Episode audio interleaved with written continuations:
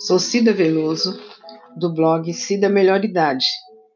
Estou fazendo a leitura da Bíblia Sagrada.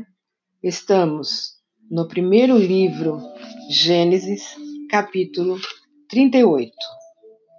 Judá e Tamar. Aconteceu por este tempo que Judá se apartou de seus irmãos e se hospedou na casa de um adulamita chamado Ira. Ali viu Judá a filha de um cananeu chamada, chamado Sua. Ele a tomou por mulher e a possuiu. E ele concebeu e deu à luz um filho, e o pai lhe chamou Er. Tornou a conceber e deu à luz um filho. A este deu a mãe o nome de Onã. Continuou ainda e deu à luz outro filho, cujo nome foi Selá. Ela estava em Quesibe quando o teve. Judá, pois, tomou esposa para Er, o seu primogênito. O nome dela era Tamar. Er, porém, o primogênito de Judá, era perverso perante o Senhor, pelo que o Senhor o fez morrer. Então disse Judá a Onã: Possui a mulher de teu irmão, compre o levirato e suscita a descendência de teu irmão. Sabia, porém, Onã que o filho não seria tido por seu e todas as vezes que possuía a mulher de seu irmão, deixava o sêmen cair na terra, para não dar descendência a seu irmão. Isso, porém, que fazia era mal perante o Senhor, pelo que também a este fez morrer. Então disse Judá a Tamar, sua nora: Permanece viúva em casa de teu pai, até que Selá, meu filho, venha a ser homem. Pois disse: para que não morra também este como seus irmãos. Assim Tamar se foi, passando a residir em casa de seu pai.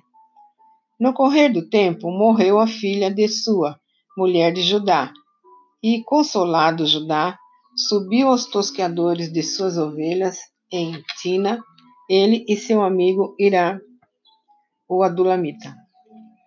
E o comunicaram a Tamar: Eis que o teu sogro sobe a tina para tosquear as ovelhas. Então ela despiu as vestes de sua viuvez e, cobrindo-se com o véu, se disfarçou e se sentou à entrada de Naim, no caminho de Tina, pois via que Selá já era homem e ela não lhe fora dado por mulher. Vendo-a Judá, teve-a por meretriz, pois ela havia coberto o rosto. Então se dirigiu a ela no caminho e lhe disse: Vem, deixa-me possuir-te, porque não sabia que era a sua nora. Ela respondeu: Que me darás para coabitares comigo? Ele respondeu: Enviar-te-ei um cabrito do rebanho. Perguntou ela: Dar-me-ás penhor até que o mandes? Respondeu ele: Que penhor te darei? Ela disse: O seu selo, o teu cordão e o cajado que seguras. Ele, pois, lhes deu e a possuiu, e ela concebeu dele. Levantou-se ela e se foi, tirou de sobre si o véu e tornou as vestes da sua viuvez. Enviou Judá o cabrito por mão do Adulamita, seu amigo, para reaver o penhor da mão da mulher, porém não a encontrou. Então perguntou aos homens daquele lugar: Onde está prostituta cultual que se achava junto ao caminho de Enaim. Responderam: Aqui não esteve meretriz nenhuma. Tendo voltado a Judá, disse: Não a encontrei. E também os homens do lugar me disseram: Aqui não esteve prostituta cultual nenhuma. Respondeu Judá: Que ela o guarde para si, para que não nos tornemos em opróbrio Mandei-lhe com efeito cabrito, todavia não a achaste. Passado quase três meses, foi dito a Judá: Tamar, tua nora, adulterou, pois está grávida. Então disse Judá: Tirai-a fora para que seja queimada.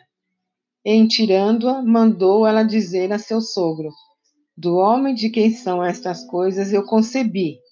E disse mais: Reconhece de quem este selo e este cordão e este cajado.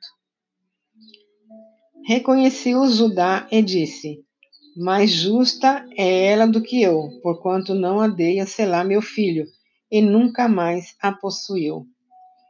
E aconteceu que, estando ela para dar à luz, havia gêmeos no seu ventre. Ao nascerem, um pôs a mão fora, e a parteira, tomando-a, lhe atou um fio encarnado e disse: Este saiu primeiro. Mas recolhendo ele a mão, saiu outro, e ela disse: Como rompeste saída? E lhe chamou Pérez. Depois lhe saiu o irmão, em cuja mão estava o fio encarnado, e lhe chamaram Zera. Sou Cida Veloso, do blog Cida Melhor Idade. Obrigada.